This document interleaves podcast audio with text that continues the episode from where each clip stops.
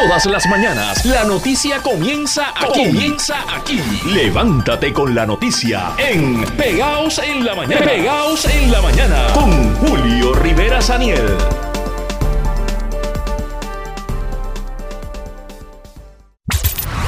Y ya está con nosotros Larry Emil Alicea, expresidente del Colegio de Profesionales de Trabajo Social, eh, con vasta experiencia específicamente en todo lo concerniente a este tipo de casos y a todas estas situaciones sociales que estamos enfrentando. Buenos días y gracias por acompañarnos. Buenos días, Yesenia. Gracias a ti por la oportunidad. Bueno, y gracias a usted por el tiempo que nos dedica. Bueno, sabemos que es una situación bien difícil y hay muchas denuncias específicamente contra eh, una alegada trabajadora social eh, pero hay muchas contradicciones en las versiones que se están dando tanto pues de los residentes como de la secretaria de la familia. Lo cierto es que pues hay que aguardar por esta investigación, pero mientras pasan los días pues siguen surgiendo detalles de lo que aparentemente ocurrió y lo lamentable es pues que otra otra otro menor pierde la vida. Eso es así. Este, esta situación se pudo haber evitado.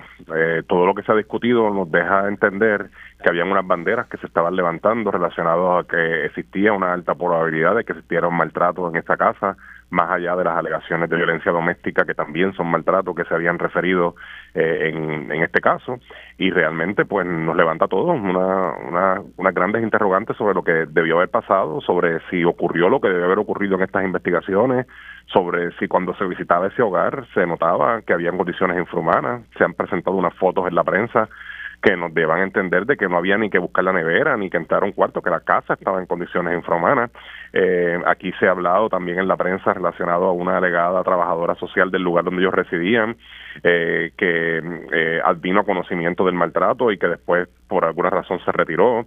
hay mucha información que nos levanta bandera de que esto nos estaba dando en la cara y que nadie se dio cuenta. Yo no estoy aquí atribuyendo responsabilidades, yo no conozco la investigación, yo no conozco el trabajo que hizo la colega, este cuántas veces fue, eh, nada de eso lo conozco, pero eh, una de las cosas es que si el Departamento de la Familia estaba visitando y estaba dando seguimiento es porque se fundamentó algo, porque el Departamento de la Familia no da seguimiento a algo que no se fundamentó. Y en esto eh, yo tengo mucha preocupación porque eh, la ausencia de que se sigan los canales adecuados, eh, la ausencia de casos que se supone que se investiguen en 24 horas, que no se investigan en ese periodo de tiempo, eh, nos levanta a nosotros una gran preocupación por la niñez que está expuesta a maltrato sin que el Estado ejerza su responsabilidad primaria de protegerla. Recordamos una administración donde aparentemente no se investigaron miles eh, de estos referidos, de estas denuncias, y esto pues levanta esta preocupación porque cada vez vemos más constancia, más constantemente estos casos eh, donde pues lamentablemente están perdiendo la vida. Y uno se pregunta, ¿cuántos más como esta menor de tan solo un añito, que son indefensos, que no pueden eh, expresarse, que dependen de los adultos para ser protegidos. Y, vimos una comunidad que, que no se quedó de brazos cruzados, que no se quedó silente son muchísimos otros, este, como tú misma acabas de comentar, y la situación es que yo sé que la secretaria ha hecho un esfuerzo importante en reclutar personal, que todavía no es suficiente, eh, pero hay muchos retos todavía que tienen que reconocerse y que tienen que atenderse con mucha emergencia en el país. Eh, una de las cosas es que no es lo que estamos haciendo, es lo que falta por hacer.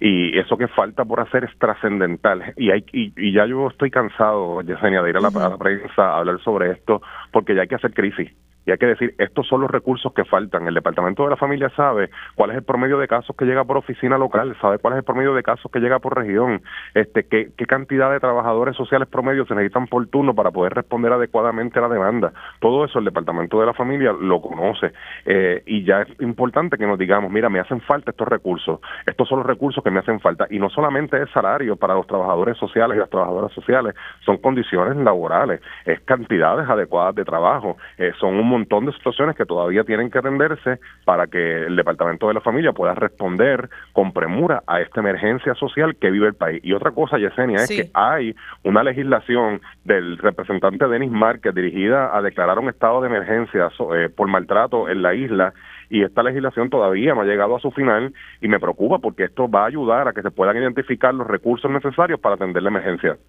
Lari, siempre se le hace llamado a la población a no callar, a denunciar y esto es lo que aparenta haber ocurrido entre los residentes de esta comunidad, que sí denunciaron. ¿Cómo estimular a que el resto de la población, viendo este caso, no pierda las esperanzas, no pierda la fe en que no vayan a acontecer otros, otras denuncias y que no vayan a tener un resultado esperado donde se protejan a los menores? Éticamente, yo tengo que decir que la gente tiene que seguir llamando, pero lo que tú estás diciendo es razonable. Si la gente ve que llaman y no llegan, pues se, se desincentiva que la gente llame este y esto podrá molestar y todo ese tipo de cosas, pero no podemos tener un discurso contradictorio.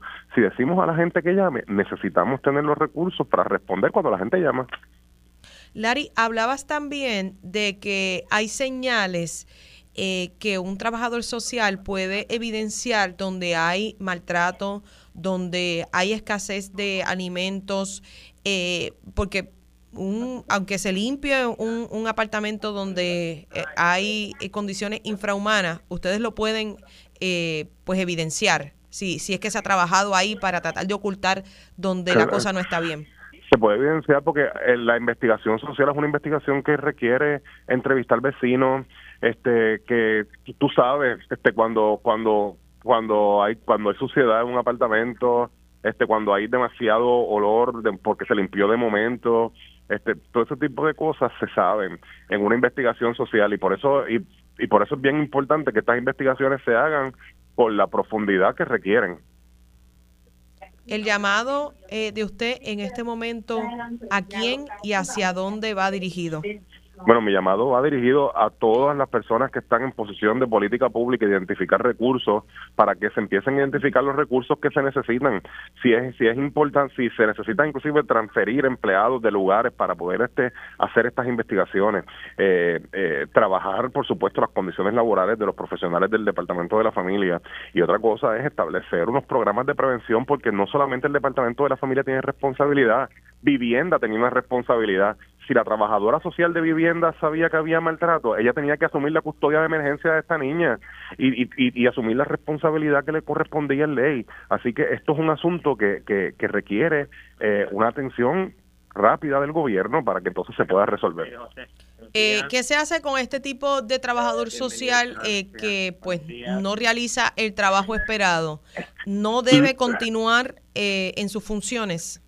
Cualquier persona que no realice eh, su función, sea trabajador social, sea un administrador de vivienda, eh, debe recibir, ¿verdad?, la sanción que corresponda, eh, porque lo que está, con lo que nosotros trabajamos es con dinámicas humanas.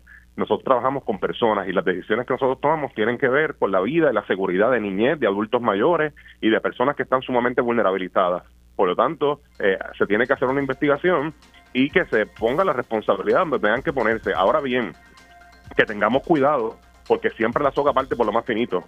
Eh, en este tipo de situaciones y en muchas ocasiones penalizamos a la persona que lo que hace es eh, trabajar con los, con los pocos recursos que tiene.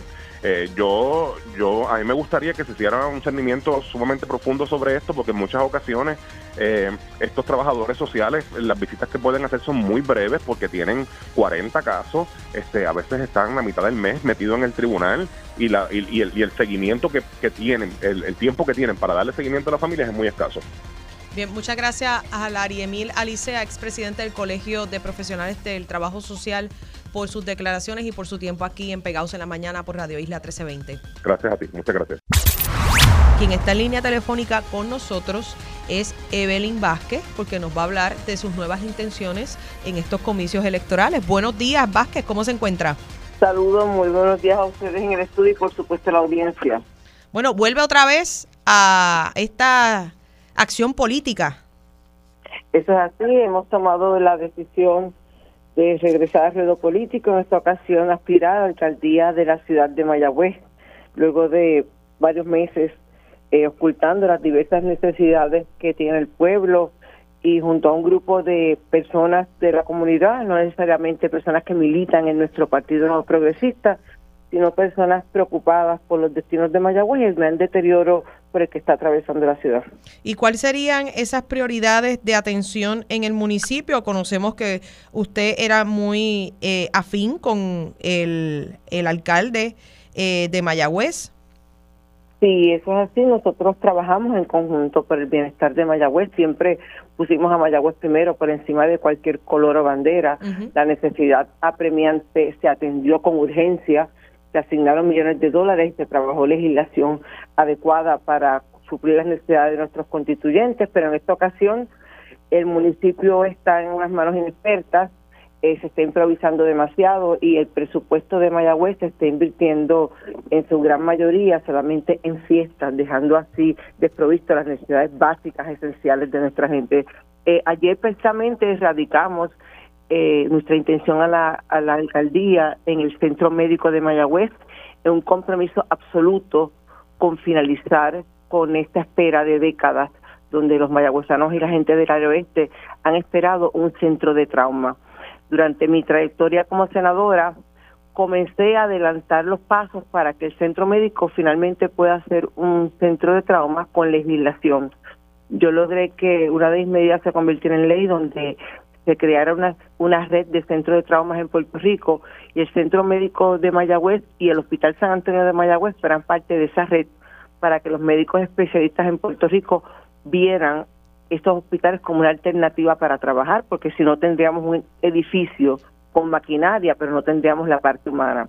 De otra parte, también eh, logré que el Centro Médico de Mayagüez se convirtiera en un centro médico académico. Y lo que quiere decir eso es que nosotros generamos con los médicos generalistas, bajo una especialidad, distintas fases como médicos internos, eh, médicos eh, de familia, otras especialidades necesarias para que finalmente verdad podamos dar esos servicios cuando se finalicen las etapas que faltan.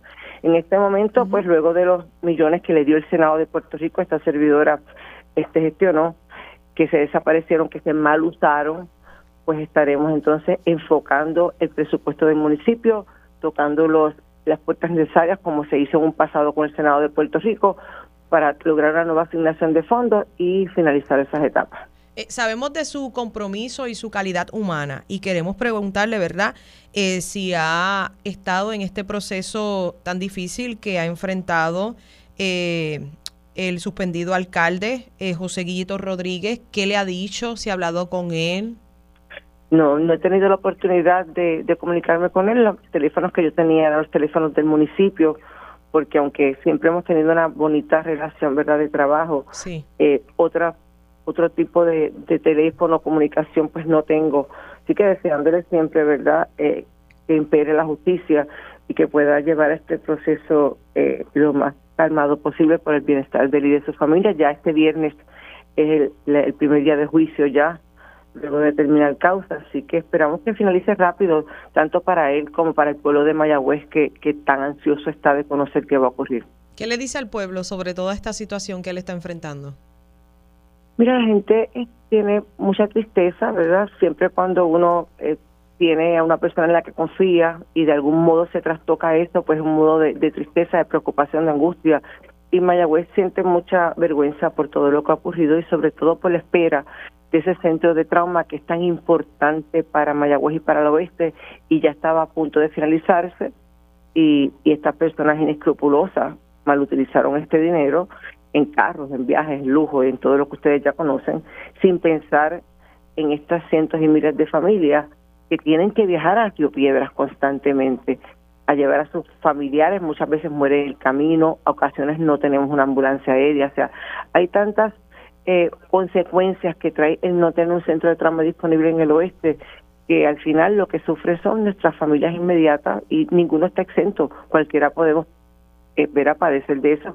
En estos días yo estuve en centro médico hace dos meses, precisamente hoy se cumplen tres meses, nació mi nieto, mi primer nieto, mayagüezano, y estuve en el hospital y, era preciso ver la, la preocupación de la clase médica por todo lo que ha ocurrido y la inseguridad que tienen, porque ese centro médico se hipotecó y la irresponsabilidad ha llegado a tal grado que ese pagaré de esa hipoteca no se está pagando están, están en un litigio en los tribunales en este momento, lo que quiere decir que podemos perder el centro médico de Mayagüez si no se paga. Todos sabemos que si uno hace un préstamo y no paga la hipoteca, tiene eh, verdad la posibilidad de perder las facilidades. Bueno, Vázquez, le agradecemos mucho el que haya estado en comunicación con nosotros. Que tenga hermoso día. Siempre es un placer. Muchas felicidades a todos. Igualmente. Y lo prometido es deuda. le indicamos que íbamos a tener a Aníbal Vega Borges eh, con nosotros, director electoral del equipo de campaña de Jennifer González, para que nos hable de este anuncio que se hizo ayer y de estos señalamientos que ya comienzan a hacerse, porque en el campo de la política esto es algo que siempre se da. Buenos días y gracias por acompañarnos. Buenos días, Yesenia. Buenos días al pueblo de Puerto Rico. Pues me gustaría comenzar con eso. Ya comenzaron a hacerse señalamientos contra uno de estos integrantes, eh, específicamente Carlos Bermúdez, por el hecho de haber participado en ese chat, por haber estado bajo la administración de Ricardo Rosselló. Su reacción inmediata. Bueno, yo, yo te puedo decir que tanto también el equipo de Pedro Pierluisi tiene integrantes que participaron de, en ese grupo y que principalmente es responsable de haber controlado, ¿verdad? Los comentarios era el doctor Ricardo Rosselló y, y obviamente el pueblo le pidió la renuncia y todo el mundo sabe lo que ocurrió en el verano del 2019. Así que eh, eh, te puedo indicar que hay de estas personas, ¿verdad?, que participaron tanto en la campaña de Pedro Pierluisi y ahora se integran en la campaña, algunos de ellos en la campaña de Jennifer González son personas sumamente profesionales, capacitados para llevar una campaña y te puedo indicar que esa conducta no se va a repetir por lo menos en la campaña de Jennifer González. ¿Y qué medidas van a tomar para evitar eso? Ah, bueno, el carácter, la firmeza eh, de que Jennifer González no permite esas situaciones. O sea, que Jennifer va a estar vigilante, lo va a estar monitoreando. Sumamente vigilante, cuidadosa, y le hizo las advertencias a cada uno de nosotros mm. de que las contestaciones que se den cuando pertenezcamos a este algún grupo tienen que ser respetuosas. Esa fue la advertencia que les dio Jennifer González. A cada uno de nosotros. Específicamente con las respuestas. Exactamente. ¿Y vienen específicamente de esta situación que vivió Ricardo Rosselló? Bueno, vienen específicamente de la experiencia que han ocurrido durante todas las campañas. Y que esto es una campaña dentro de, de, de, ¿verdad? Dentro del Partido Nuevo Progresista que tenemos que ser eh, muy cuidadosos en términos de expresarnos unos a otros. ¿Y cuál va a ser la función de Bermúdez específicamente? Bermúdez este, siempre ha estado eh, dirigiendo específicamente los medios de comunicación. En eso es el que se están concentrando.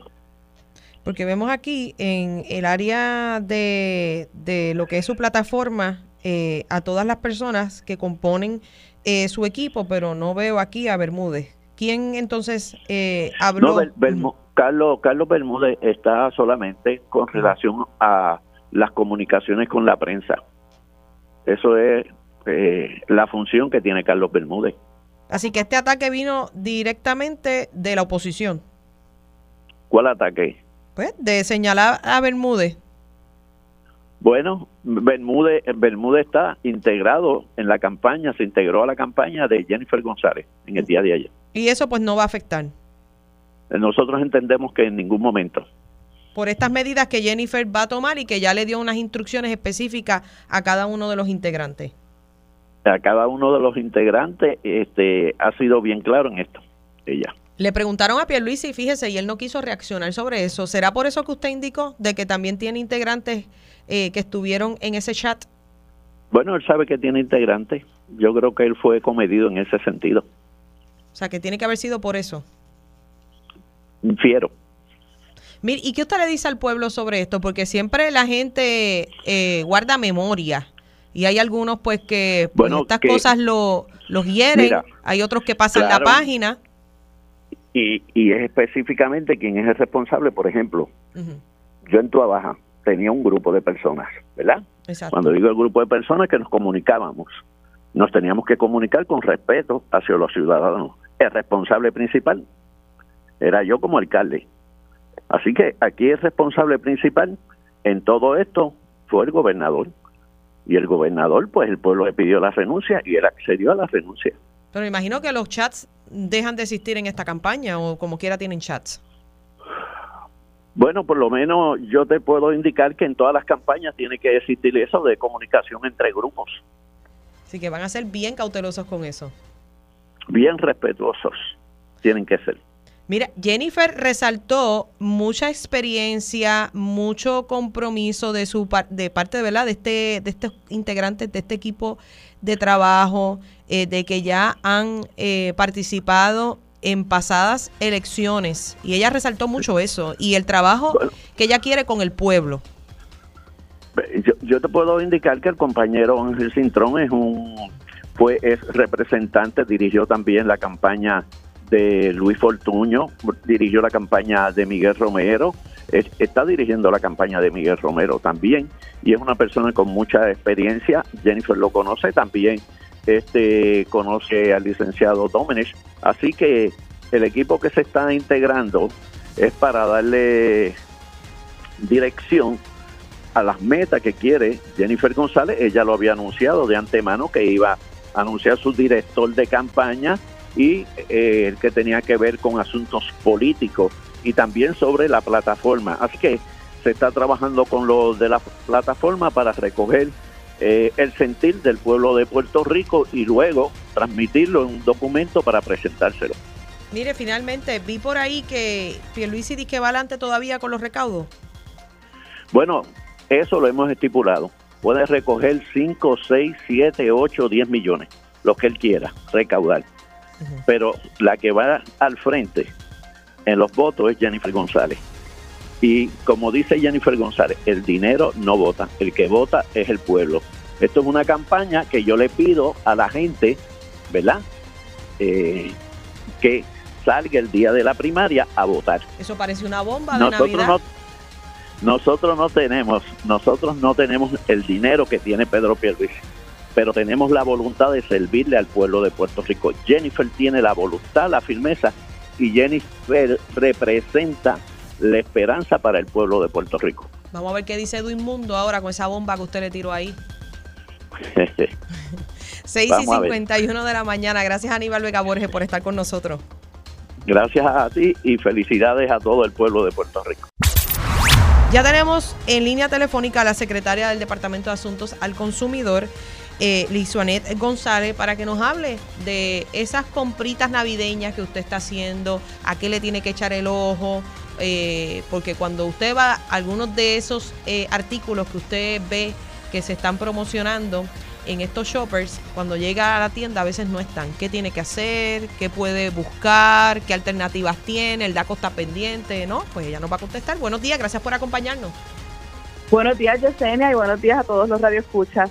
Me imagino que están visitando todos estos comercios y muy pendientes para esos derechos que tienen los consumidores.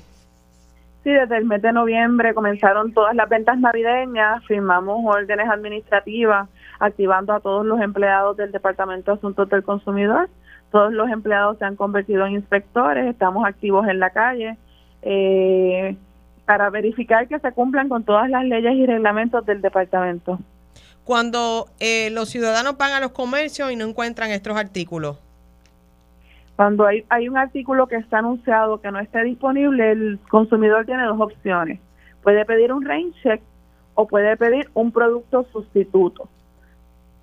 ¿Qué, ¿Qué, es un producto sustituto? Es el mismo producto que está en especial. Por ejemplo, si es un televisor de 32 pulgadas, en 200 dólares, ese televisor marca X no está disponible, le tienen que dar otro televisor de 32 pulgadas, aunque no sea ese específico de la marca X, en otra marca de la misma calidad, eh, en el momento. No tiene que esperar por un rain check a que el producto llegue. Y la opción la tiene el consumidor, es el que decide. El comercio decide cuál va a ser el producto sustituto, pero el consumidor decide si quiere un producto sustituto o un rain check. ¿Qué, otra, ¿Qué otros detalles están ustedes verificando en cuanto a cumplimiento de los comercios con los consumidores? Que tengan toda la rotulación correspondiente, eh, las políticas de devolución, garantías, que estén rotuladas, divulgadas al consumidor, eh, los anuncios engañosos, bien importante, eso estamos también verificando mucho. Durante el Black Friday se emitieron multas relacionadas con anuncios engañosos Así que estamos verificando para que esos consumidores no, no se les engañe. Eh, ¿En qué consistían esos engaños? Bueno, pues hubo una joyería donde, por ejemplo, estaban anunciando que tenían un 50% cuando se les solicita que nos muestre esa mercancía que está al 50%, no tenían absolutamente nada con un 50% de descuento. Así es que en el momento se le indicó que tenían que remover de inmediato ese rótulo anunciando un 50% de descuento. Eh, para nuestra sorpresa, la gerencia se negó a remover el rótulo, así es que se multó a ese comercio. O sea, no quisieron cumplir. No quisieron cumplir alegando que la política de la joyería no lo permitía. Esa fue la alegación. Esa fue la alegación, pero nosotros de manera inmediata multamos a la joyería. Y eh, cuando un consumidor eh, se topa con este tipo de situación, rápido, inmediatamente lo que tiene que hacer es querellarse. Querellarse, sí, se pueden querellar en nuestra página de internet www.daco.pr.gov. También pueden llamar al 787-722-7555 y nos pueden eh, también contactar a través de las redes sociales Daco a tu favor. Bueno, pues le agradecemos a la secretaria interina del Departamento de Asuntos al Consumidor por atendernos en esta hora de la mañana. Que tenga hermoso día. Igual y felicidades. Gracias, igualmente. está con nosotros Edwin González, director ejecutivo de la Autoridad de Carreteras. Buenos días. Muy buenos días, Yesenia, y buenos días, pueblo de Puerto Rico. Bueno, pues hay mucha gente feliz con esta noticia y este regalito, que muchos lo ven como un regalito de Navidad, el hecho de que pues mejore en cuanto al tránsito esta situación mientras se da eh, las labores de construcción eh, sobre este puente. Sí, Yesenia, hemos estado trabajando fuertemente desde que comenzó el proyecto. Hemos, eh, ¿verdad?, tenido la oportunidad de tener expertos en puentes en puentes atlantadas, expertos en, hormigón de calibre mundial, eh, para que con los datos y la información que hemos recopilado, eh, poder tomar las decisiones correctas.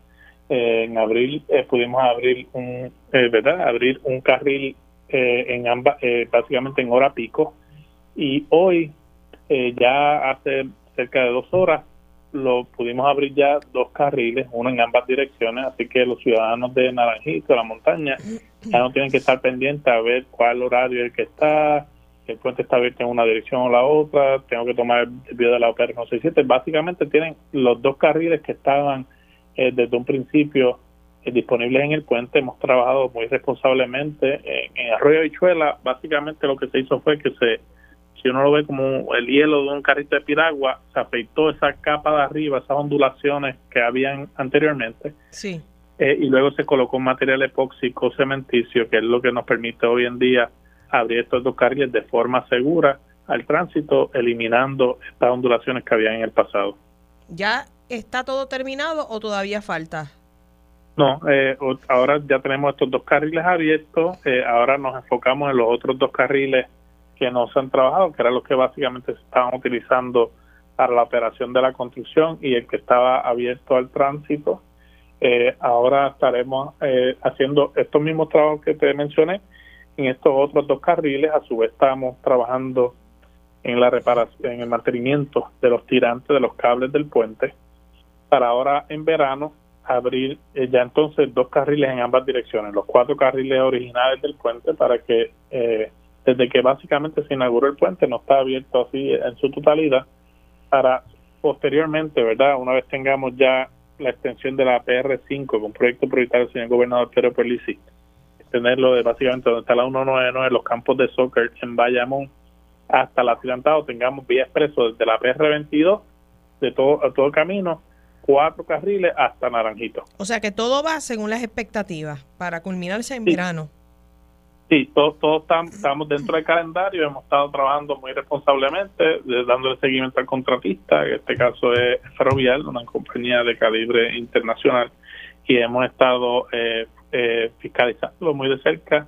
Tengo que reconocer la inmensa labor de, no tan solo los consultores, sino de los empleados de la Autoridad de Carretera y Transportación que han echado el resto y han estado trabajando fuertemente para que hoy tengamos estos dos carriles eh, abiertos al tránsito y que en verano del año que viene tengamos cuatro carriles abiertos, ya el puente en su totalidad.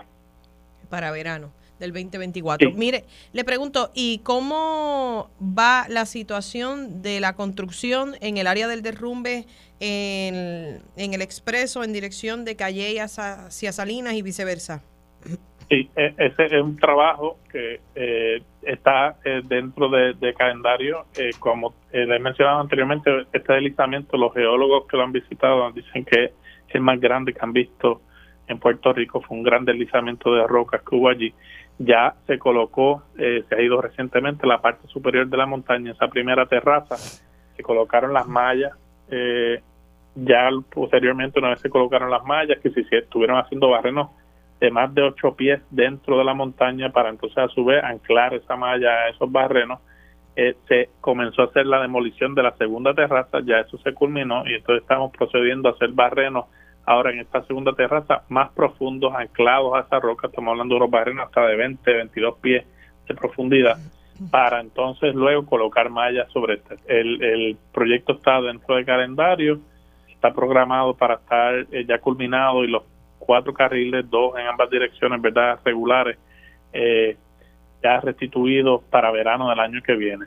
Mientras tanto, tenemos allí, ¿verdad? Dos carriles en ambas direcciones, eh, eh, ayudando, ¿verdad?, a aliviar esa congestión vehicular en el área. Bien. Pues le agradecemos mucho la información que nos ha brindado para el beneficio de todos los ciudadanos y aquellos que transitan por estas principales vías y que están muy pendientes para conocer los detalles y pues Básicamente ambos proyectos está, tienen expectativas de culminar específicamente para verano del 2024. Correcto, muchas gracias Yesenia y muchas felicidades a ti, tu familia y todos los que nos escuchan. Se encuentra con nosotros Diana Font, presidenta de la Asociación de Comerciantes del Viejo San Juan, para hablarnos de la fiesta de la calle San Sebastián. Buenos días. Buenos días, Yesenia. Gracias por tenerme en tu programa. Gracias a usted por acompañarnos. Bueno, la edición número 54, ya. Exacto, exitosamente.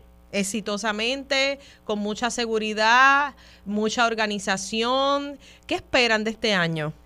Pues este año, contrario al pasado, que no se reunieron con nosotros los comerciantes, esperamos que tener una representación en el comité, el alcalde nos lo prometió, porque una de las cosas que le dijimos, ¿verdad? Que ellos producen la fiesta, pero nosotros somos los anfitriones. Entonces necesitamos que nuestros empleados tengan acceso, estén en un estacionamiento que puedan tener seguro, ¿verdad? Y que lleguen a sus trabajos. Eso es lo primero. Lo segundo es que las expectativas son altas porque hemos salido de una situación económica mala y el, código no está ayudando mucho tampoco, ¿verdad? Esperamos que lo relajen un poco el código, ¿verdad? Lo, lo alivianen un poco y podamos verdaderamente disfrutar de la fiesta hasta las 2 o 3 de la mañana. ¿Y por qué no se reunieron? ¿Qué pasó? Todavía no nos hemos reunido porque él no nos ha invitado. ¿Los dejaron fuera? Todavía, yo espero que no. Pero vamos a ver si, si, si, si nos cumple lo que nos prometió. ¿Cuál fue esa promesa específicamente? Que íbamos a tener representación en el comité de la organización de la fiesta. Porque cómo tú, organizas, cómo tú organizas una fiesta de ese tamaño y de esa envergadura sin contar con los anfitriones. Nosotros somos los que hacemos la fiesta. Nosotros somos los que vendemos la bebida, vendemos la comida. Nos, tú sabes, atendemos al público. Aún así, ustedes están preparados por la experiencia que ya ustedes tienen. Claro, acuérdate, que aquí hay comerciantes que han heredado sus negocios de sus padres entonces ya tienen una experiencia, ¿no? no por ejemplo. Él empezó esos negocios que tiene la San Sebastián, eh, lo empezaron sus padres, él tiene, desde pequeño tiene experiencia.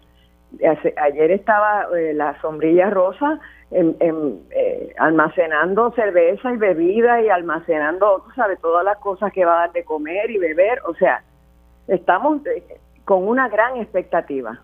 Sí, estas son unas fechas que ustedes separan, que ustedes esperan con ansias más allá de, este proceso en el que se preparan. Es una tradición. Empezó así, empezó con dos semanas de fiesta, iba, era una fiesta local, era solamente de la calle San Sebastián, donde había muchos talleres de, de carteles y de arte, ¿verdad?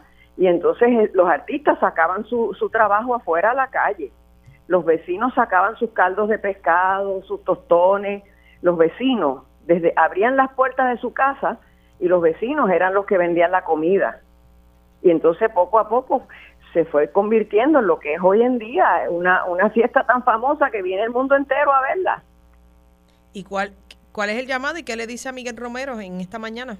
Bueno, esta mañana espero que cumpla su promesa, nos ponga por lo menos un eh, representante de, la, de los comerciantes a poder tomar decisiones también que, que sea más cómodo y, y más efectivo para el comercio, poder traer los empleados, poder tener estacionamiento para ellos y que entren con facilidad porque a veces los guardias no los dejan ni entrar.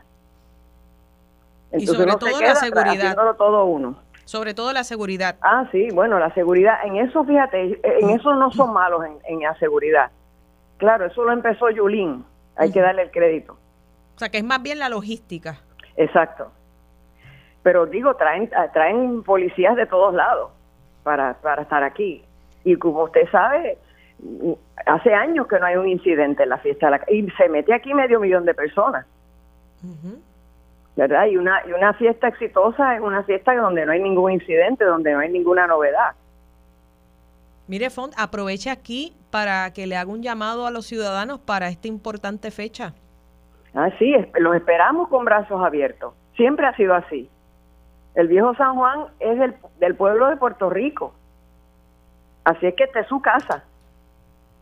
Pues le agradecemos mucho el que nos haya atendido y que haya hecho este llamado a través de estas ondas radiales y esperamos pues que eh, su petición sea escuchada y que puedan entonces contar con, con esa representación de los comerciantes para que todo sea un éxito. Claro, gracias por tenerme en tu programa, Yesenia, y felicidades. Igualmente. Y con nosotros eh, se encuentra ahora el teniente Paco Rivera, director del Cuerpo de Investigaciones Criminales de Fajardo, para hablarnos sobre este suceso ocurrido en Ceiba. Buenos días, gracias por estar con nosotros. Buenos días, saludos a usted y a todos los que nos escuchan.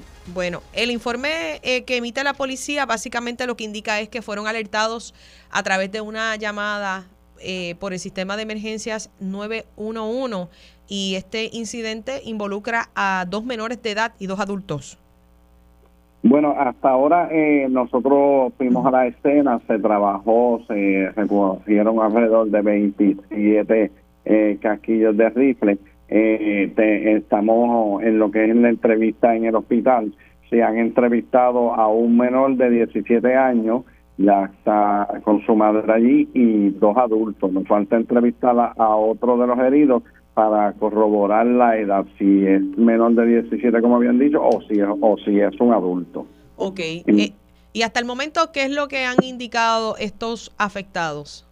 Ellos lo que indican es que ellos están eh, vienen en un vehículo Ford 150 color azul, los cuatro ocupantes, y transitaban de Ceiba a Fajardo cuando a, a su lado derecho se aparea una, lo que indican que, que entienden que es una, una pick-up, puede ser una Tacoma color gris o color blanca, y de ahí un individuo le, le realiza unas detonaciones. Ellos se, eh, se detienen en el área del, del, de, este, de la grama, y el otro vehículo continúa continúa su marcha. Estamos estamos esperando ahora que pues con la luz del sol volver nuevamente a verificar toda la escena que se trabajó para verificar que no encontremos más casquillos y ver si hay, en el área de Ceiba, en cualquiera de las salidas, tenemos alguna cámara o en el área de Fajardo que nos pueda dar más luz sobre el vehículo. ¿Ellos estaban en algún lugar, en algún negocio? antes de, que fueran atacados? Ellos indican que vienen que vienen de Ceiba, que ellos ellos estaban este compartiendo en el área de Ceiba eh, de cuando vienen entonces por la autopista es que sucede el evento. ¿Alguno ha tenido algún problema con la justicia? ¿Está ligado a alguna situación en específica? Todo, todo eso lo tenemos más, en investigación. Ya se hicieron las solicitudes a lo que es el Crime Center en el cuartel general Estamos esperando entonces pues que se verifique toda esa información y nos contesten de si alguno de ellos tiene récord criminal o si ha sido convicto. Bien, pues entonces hasta el momento eh, lo que se ha confirmado es que se trata de un solo menor, no se ha confirmado la edad de la otra persona herida y dos adultos. Correcto, hasta el momento eso es lo, lo que tenemos. Estamos en espera de entrevistar a la otra persona, pero se encontraba sedada eh, y estamos pues esperando que el, doctor nos autorice para poder entrevistarlo. ¿Y están estables? Correcto, los cuatro están estables. Bien, pues muchas gracias, Teniente Paco Rivera, por los detalles ofrecidos a esta hora de la mañana. Estamos para servirle, pasemos buen día. Y ahora vamos a hablar con el alcalde de San Juan, Miguel Romero, porque del 18 al 21 de enero está ya calendarizado este tiempo para llevarse a cabo las fiestas de la calle San Sebastián y es la edición número 54. Buenos días, alcalde, gracias por acompañarnos y estar con nosotros a esta hora de la mañana. Saludos, buenos días y muchas felicidades a todos ustedes, a todos los amigos de Escucha. Igualmente. Bueno, la cantidad de personas que tienen proyectado, esperan, estén participando de este evento. Bueno, yo, verdad, tomando eh, números eh, similares a los del año pasado, estaríamos hablando de aproximadamente una cantidad de personas, de medio millón de personas aproximadamente eh, durante esos días, que son jueves, viernes, sábado y domingo, que corresponden a los días 18 al 21 de enero del 2024. Mire, alcalde, eh, hace un rato, no sé si escuchó a Diana Font, presidenta de la Asociación de Comerciantes del Viejo San Juan, eh, alega y le hace una petición para que los incluya, eh, incluya una representación de los comerciantes para que los tomen en cuenta en este proceso para la celebración. Sí, eso es algo que siempre se hace, incluso, ¿verdad? todo lo relacionado a las fiestas de la calle San Sebastián eh, lo regula una ordenanza que el municipio presenta con suficiente antelación, donde hay vistas públicas que los comerciantes participan, todo eso se toma en consideración porque uno de los puntos principales eh, que nosotros buscamos con las fiestas de la calle San Sebastián es el impacto económico positivo que eso tenga. El año pasado los estimados de eh, impacto económico a los comercios, incluyendo verdad artesanos, restaurantes, la hotelería del Viejo San Juan, fue una inyección positiva de unos 60 millones de dólares. Así que este año no será distinto. Eh, la eh, política pública es, ¿verdad?, eh, ayudar a que el sector comercial del Viejo San Juan le saque partido positivo a, todo esto. ¿No lo van a dejar fuera? Nunca, nunca se ha dejado fuera, al contrario, ¿verdad? El año pasado fue la primera vez que se tomó en consideración detalles tales como el, el, acceso, estacionamiento y este año pues será será igual. ¿Cómo va corriendo todo esto en relación al Código de Orden Público? Eh, ¿Tú dices con las fiestas de la calle San Sebastián? Sí. ¿Hay alguna coordinación? No, el, el, el Código de Orden Público nunca, ni el actual ni los anteriores, aplican a las fiestas de la calle San Sebastián. Eso es algo también que los residentes comerciantes conocen de nuevo porque las reglas de la operación de negocios, de tarimas, de los procesos eh, y de toda la coordinación que se hace. Eso está estructurado en una ordenanza municipal, eh, aparte a cualquier código de orden público, porque es una situación muy particular. Estamos hablando eh, de un evento de trascendencia que ocurre únicamente por cuatro días al año, pero que impacta cientos de miles de personas, así que hay reglas particulares que todo, ¿verdad? Esto se dan a conocer, se publican, lo mismo tiene que ver, ¿verdad? Y vamos a tener una conferencia de prensa el 11 de enero sobre los detalles de logística, seguridad, estacionamiento, los mecanismos de transportación que el municipio establece para llegar a las calles de las fiestas de la, de las fiestas de la calle San Sebastián, que tradicionalmente, ¿verdad? Se utiliza la estación del área de Sagrado Corazón del tren urbano, los estacionamientos que tenemos en Río Piedras, el estacionamiento del complejo deportivo Así que todo ese detalle, pues primero se establece a través de lo que es la regulación, la ordenanza municipal, y se divulga y se comparte, ¿verdad? Porque parte del éxito que ha tenido la fiesta es elementos de seguridad y de cómo transportamos la gente de manera rápida, cómoda y segura al viejo San para que disfruten de la fiesta. ¿Qué ha pasado con el desarrollo del estacionamiento en el Parque Sixto Escobar? Eh, pues mira, verdad, eso está en, un proceso de desarrollo del desarrollo del proyecto del área del el Hotel eh, Normandy. Ellos están en un proceso eh, de permiso. El municipio en ese tipo de proceso, como el municipio no es quien está desarrollando ese proyecto, pues no, no entra en eso, ¿verdad?